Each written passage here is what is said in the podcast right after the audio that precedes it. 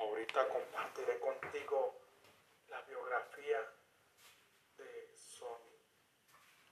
Quizás tú a lo largo de tu vida tuviste unos Coleman donde se escuchaban CDs, que fue un invento de Sony que revolucionó en ese tiempo la, la música. O tuviste un Sony Xperia, eran buenos celulares.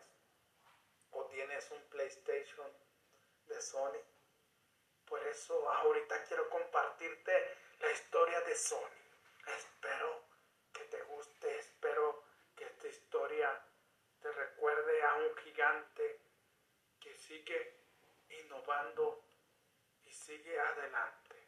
Es cierto, a lo largo de la historia la empresa Sony ha caído, pero se ha levantado una y otra vez. Sony Group Corporation, Grupo Kalbu Kiki comúnmente referida como Sony, y estilizada Grupo Kalbuski Gaisha es una empresa multinacional japonesa con sede en Tokio, Japón. Uno de los fabricantes más importantes a nivel mundial en electrónica de consumo, audio, video, computación, fotografía, videojuegos, telefónica móvil, productos profesionales, etc. En 2021 Sony ocupó el puesto 74 en la lista Fortune Global 500, un escalafón de empresas de todo el mundo. Por los ingresos, también se situó como la empresa número 96 del mundo por capitalización de mercado. A comienzos del siglo XXI, Sony llegó a estar entre las 30 primeras de este listado en varias oportunidades. Aquí te estoy compartiendo la biografía de Son. Como te decía hace un momento, quizás tú tienes una consola de PlayStation, que es la consola más famosa del mundo. Quizás tú ah, en tu trayectoria, tú en tu vida tuviste unos Goldman, ya que esos aparatos eran para escuchar música, eran para escuchar CDs y a donde quiera los llevábamos. Pero desgraciadamente a Sony lo demandaron por la patente y perdió y tuvo que darle al dueño de la patente millones de dólares. Pero no solamente tuvo que darle millones de dólares, sino que Sony tuvo que cerrar varias empresas. ¿Por qué? Porque la pérdida fue muy grande. Años después volvió a sacar otro aparato, pero el gusto le duró muy poco, ya que Steve Jobs sacó el reproductor, el iPad, y desde ahí le dio en la torre a Sony. Es una de las empresas más importantes del mundo, ya que en 2021 ocupó el puesto número 74 en la lista Fortune Global 500. La, la, lista Global 500 son las 500 empresas más poderosas del mundo. Durante décadas, Akio Morita y Masaru Ibuka, los fundadores de Sony, formaron una pareja complementaria, gracias al agudo sentido de las relaciones públicas y mercadotecnia de Morita y al espíritu de la innovación de Ibuka. La compañía prosperó internacionalmente desde entonces. Varios aportes de Sony al mundo de la electrónica han sido relevantes. Por ejemplo, en 1950 la empresa presentó la primera grabadora de sonido en Japón.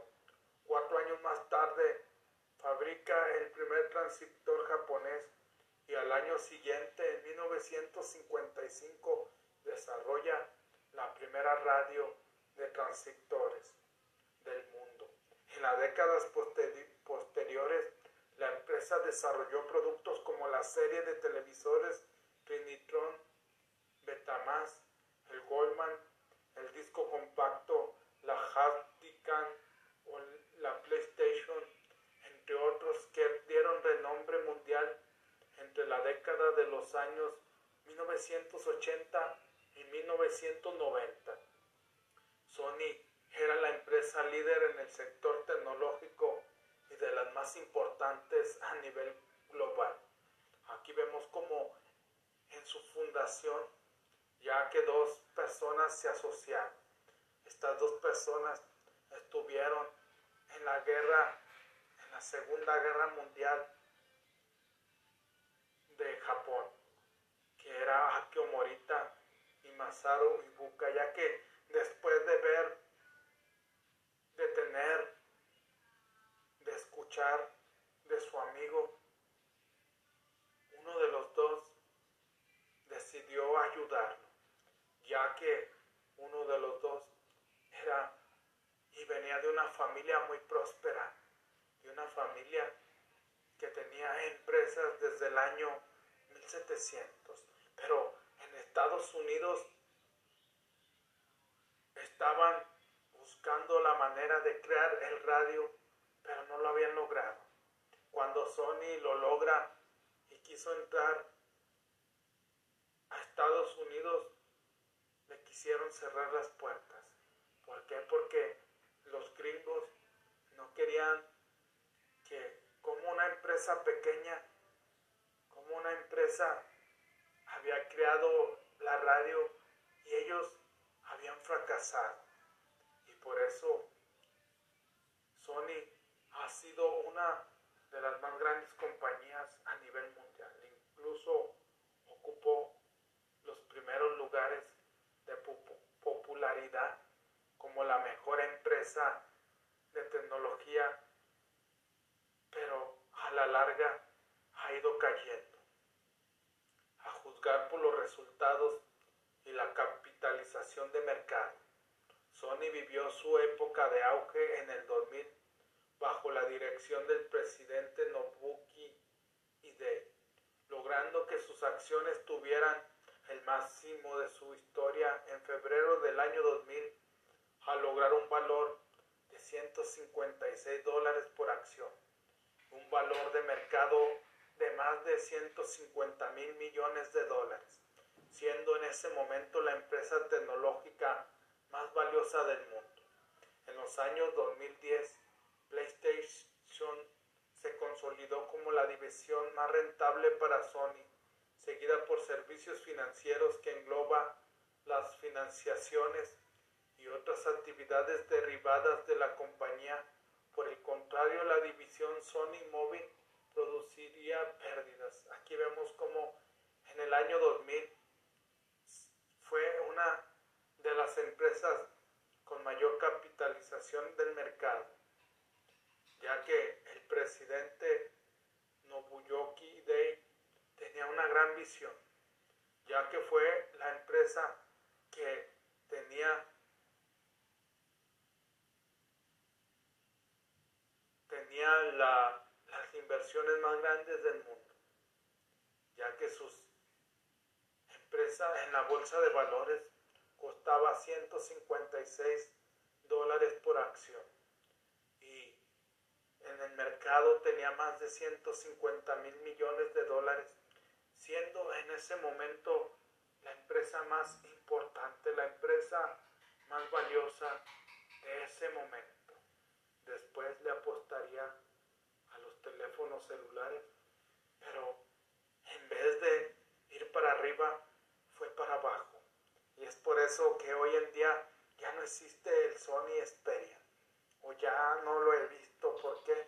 Porque era uno de mis celulares favoritos.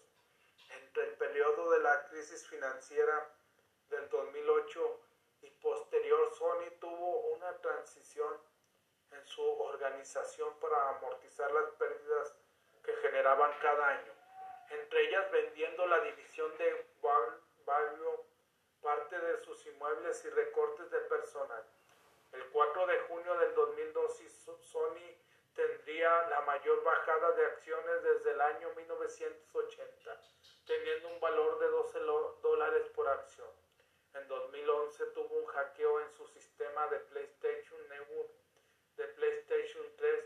Esto le ocasionaría pérdidas económicas y problemas legales. Para el 2014 la empresa seguiría en números rojos y casi le ocasiona una quiebra total. Aquí vemos cómo pasó por momentos muy difíciles, ya que tuvo una crisis financiera en el 2008, ya que la empresa Valio, ¿te acuerdas de esas computadoras quizás? Tú llegaste a tener una computadora de esas, ya que de valer mucho sus acciones cayeron y empezaron a valer 12 dólares. Y luego tuvo un hackeo en su sistema de, en el PlayStation 3, lo que le ocasionó grandes pérdidas. Casi se fue a la quiebra. Desde su entrada como CEO de Sony en abril del 2012, Kazuo Hirai, con base en una rigurosa gestión que empezó a realizar una reorganización en cada nivel de la empresa, creando sinergia en sus divisiones, potencializó las divisiones más saludables que eran Sony Interactive Entretenimiento, Sony Pictures, Sony Music, los servicios de asistencia financiera a los clientes y servicios de Internet y reestructurando la división de electrónica de consumo. Logró que para 2015 Sony, después de seis años consecutivos de número rojo, la empresa volviera a dar beneficios. Aquí vemos cómo el nuevo CEO de la compañía buscó la forma de lograr que Sony volviera de los números rojos a estar otra vez con números a favor. Entre 2012 a 2019, Kazui logró grandes cambios empezando por la división de cine y televisión, donde redujo la producción de sus cintas o series, pero que impulsaran la rentabilidad en ellas.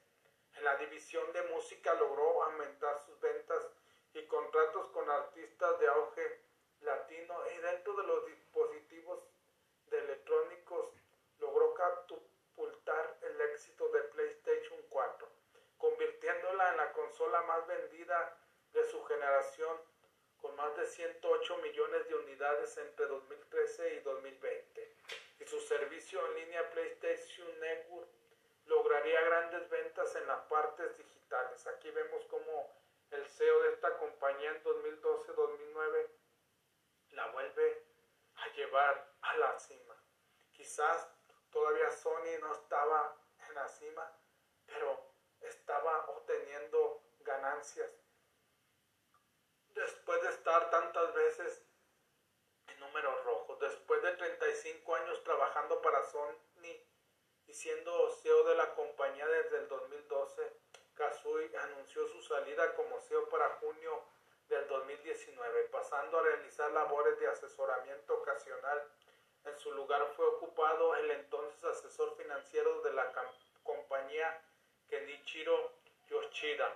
Dentro de la administración de Kenichiro lograría dos grandes avances para fortalecer la división de Sony Interactive Entretenimiento y sus servicios de servicios de Internet, logrando la compra por 229 millones de dólares a la desarrolladora de videojuegos Insomnia Games y la compra de 400 millones de dólares en acciones de la plataforma China Bilibili, representando el 5% de las acciones de dicha plataforma siendo un intento de entrar al mercado chino dentro del streaming bajo una base de 130 millones de usuarios que tiene la plataforma.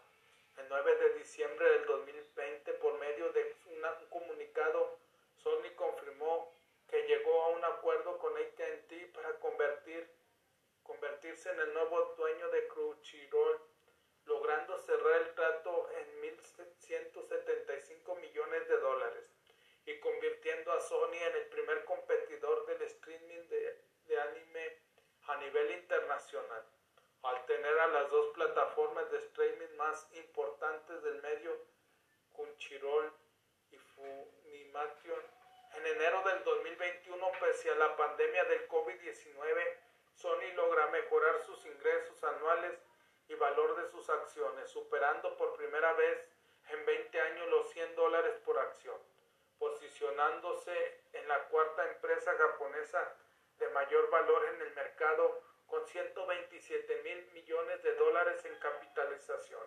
Aquí vemos cómo los CEOs lograron y buscaron la manera de seguir llevando a Sony a que generara ingresos y a que comprara unas nuevas plataformas para meterse a otros mercados. Mientras buscaban un nombre para la compañía, pensaron en utilizar sus iniciales TIC, Tokyo y Sushi Kokyo. La primera razón por la cual no lo hicieron fue por la compañía ferroviaria Tokyo Kyuko, también conocida como TKL, la compañía utilizó entonces ocasionalmente el acrónimo Tosuko en Japón, pero Morita descubrió durante su visita a Estados Unidos que los estadounidenses tenían problemas para pronunciar el nombre. Otro nombre que se utilizó temporalmente fue Tokyo Teletech, que Morita descubrió que en Estados Unidos ya había una compañía utilizando el nombre Teletech más su respectiva marca. Aquí vemos como la marca de Sony en un principio era un nombre muy difícil de mencionar para los gringos y después buscaron un nombre que se adaptase al estilo, se adaptase a los gringos y más adelante le pusieron Sony Corporation. El origen del nombre Sony es el fruto de la combinación de varios conceptos. Uno es el vocablo latino sonus, que es la base etimológica de sonido. Otro es Sony Boy, una expresión popular que se utilizaba en Japón en aquellos años para describir a una persona de espíritu libre y vanguardia. El nuevo nombre evocaba la perfección de, espíritu de la compañía, el de unos jóvenes llenos de energía y pasión por la creación sin límites también está relacionado con la palabra inglesa sunny, soleado. Y aquí vemos cómo ellos buscaron un nombre que se adaptase bien a la marca, un nombre que les diera un nuevo poderío, que les diera una nueva visión para entrar a más mercados. El Comité de Investigación de Japón durante la Segunda Guerra Mundial fue el medio donde el físico Akio Morita reconoció al ingeniero Masuru Ibuka. Sin embargo, toman caminos diferentes y pierden el contacto antes de la rendición de Japón.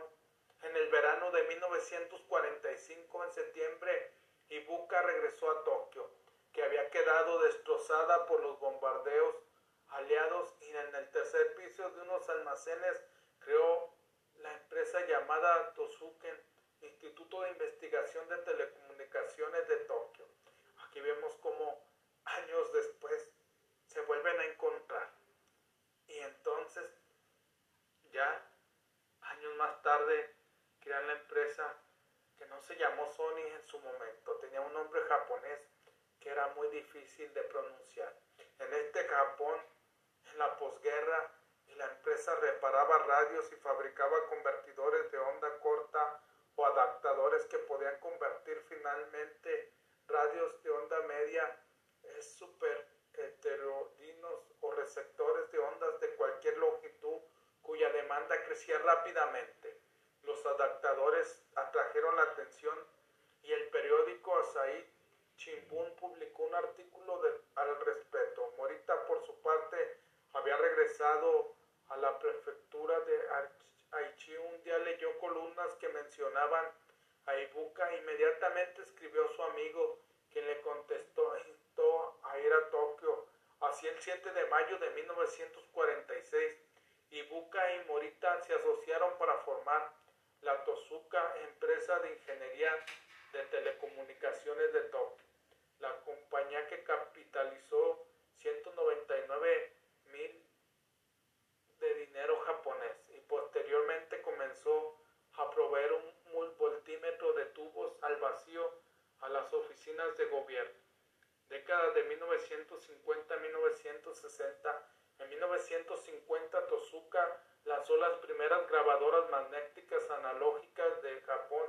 En esa época las empresas em, comienzan además a explorar y utilizar los entonces nuevos transitores. En 1955 sale a la venta el primer producto de la marca Sony, un receptor de radio basado en transitores seguido en 1957 por otro aparato similar, pero de tamaño de bolsillo, la radio más pequeña del mundo en ese momento. Morita había comprado una licencia Bell correspondiente a la tecnología de estado sólido que sirvió a Sony para darse a conocer en el mundo con su radio que marcó la historia del transistor.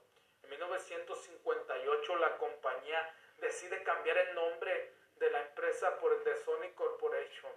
Dos años después la empresa lanzó el primer televisor portátil que se fabricó en el mundo.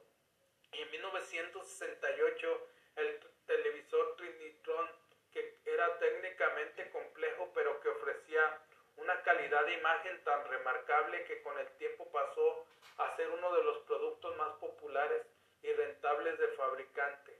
Meses después desarrolló el primer magnetoscopio Unmacti para reproducción. En 1972 representó la primera grabadora de videocassette a color Umacti que incluyó un sintonizador de televisión. Este dispositivo permitía grabar programación de un canal a la vez que simultáneamente se miraba televisión en otro canal.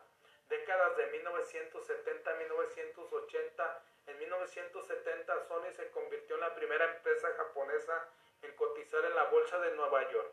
En 1971 presentó la primera videograbadora en color. Entre tanto desarrolló el primer proyector de video para pantalla de gran formato que presentó el año siguiente, en 1975, surge el Betamax con el modelo SL600-300. Fue un concepto de Ibuka que se convirtió en un éxito, pero que paulatinamente perdió su dominio del mercado a manos del formato VHS, liderado por JBS. Esta situación se debió a la negativa de Sony de compartir el uso de su formato con otras compañías razón por la cual la mayoría de fabricantes adoptaron el formato VHS. 1979, Sony creó el legendario estéreo personal conocido como Goldman, que si bien no fue el primero de su tipo, logró imponerse ampliamente en ese segmento gracias a su precio asequible y su usabilidad. En 2009 la revista Time afirmó sobre el Goldman que durante sus años de producción vendieron 200 millones de unidades acumuladas, sacudieron la industria discográfica y cambiaron fundamentalmente la forma en que la gente experimentaba la música. Aquí vemos cómo el Goldman vino a revolucionar la industria discográfica. También en 1979 Sony y Philips publicaron decisiones conjuntas clave en el desarrollo del disco compacto, como su tamaño 115 milímetros de diámetro. En junio de 1980 ambas empresas propusieron los estándares para todos los CDs y CD-ROM y para 1986 los reproductores de CD ya se vendían más que la reproducción de soportes analógicos. En los años 1980 Sony desarrolló varios modelos con innovaciones considerables en el mercado de la videocámara de mano primera a incorporar grabadora interna del sistema beta, capaz de grabar videos en cintas de 8 milímetros. En 1989 se comercializó la primera Handycam con peso de 790 gramos. Entre tanto, la empresa desarrolló el sistema de videocintas profesionales Betacam que graba por componentes en cintas de media pulgada idénticas a las utilizadas por el formato se desarrolló posteriormente dando lugar al Betacam CP que apareció en 1986, década de 1990-2000. A mediados de los años 1990 se habían americanizado a tal punto que el Comité Ejecutivo Internacional de Sony se reunía no en Tokio, sino en Nueva York, y el idioma oficial de la empresa pasó a ser inglés desde 1990 estadounidense de Sony empezó a vender más productos que la parte japonesa Sony Corporation of America. Agrupó todas las operaciones estadounidenses de la compañía en 1993, produciendo buena parte de sus productos en fábricas de Estados Unidos. La internacionalización de Sony supuso una expansión de su imagen corporativa se vio manifestada iniciativas como la construcción de Sony Center, enmarcado dentro del proceso la reunificación alemana iniciada tras la caída del muro de Berlín en 1990, cuando se inauguró en 2000 el complejo de Potsdamer Platz, fue considerado un símbolo de renacimiento del capital alemán. Paralelamente la empresa continuó desarrollando nuevos productos en los secretos de la industria donde se había consolidado. Además, en 1994 incursionó en el segmento de las videoconsolas mediante el lanzamiento del PlayStation, que se convirtió en la primera unidad de CD-ROM. Ser exitosa, las innovaciones continuaron en los ordenadores Value y las cámaras digitales CyberShot, cuya andadura comenzó en 1996. Sony además implementó el formato de Blu-ray desarrollado conjuntamente con Philips que se impuso sobre el formato HD DVD de la empresa Toshiba en los años 2000. Aquí vemos cómo iba innovando cada vez más, iba siguiendo adelante esta compañía y se iba consolidando cada vez más como una de las más grandes del mundo. Décadas 2010 y 2020, el terremoto y tsunami de Japón del 2011 paralizó la cadena de suministros del país y desmoronó, desmoronó la producción de sectores clave de su industria. Como consecuencias, entre abril y junio, Sony tuvo una pérdida neta de unos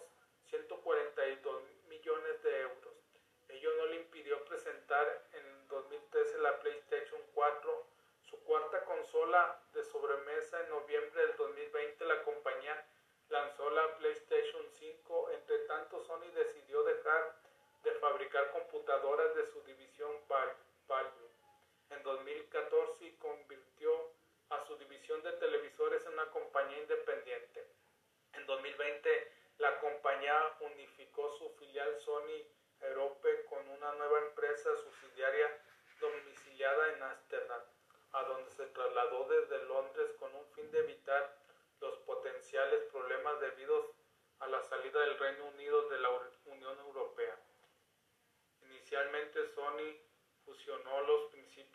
gestión empresarial en Japón en contraste con la americanización a nivel exterior.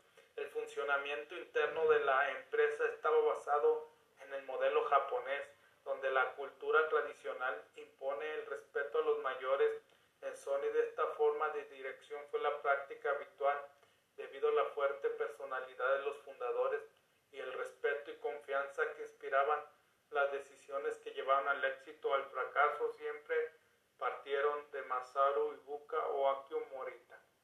Vemos como esta empresa, ya que en un principio los japoneses, la mercancía japonesa era considerada mercancía mala, nadie quería comprar la mercancía japonesa, pero estos dos personajes hicieron que confiaran en las marcas de Japón, ya que era una marca ya reconocida y de buena calidad. El Goldman fue un reproductor de audio estéreo portátil lanzado al mercado por primera vez en 1979 y del que Sony ha vendido millones de unidades en sus comienzos. En la fotografía también tuvo productos, yo tuve cámaras de esas hace algunos años, la Cybershot, y era una buena cámara telefonía móvil, como te comentaba, yo también tuve varios celulares de Xperia.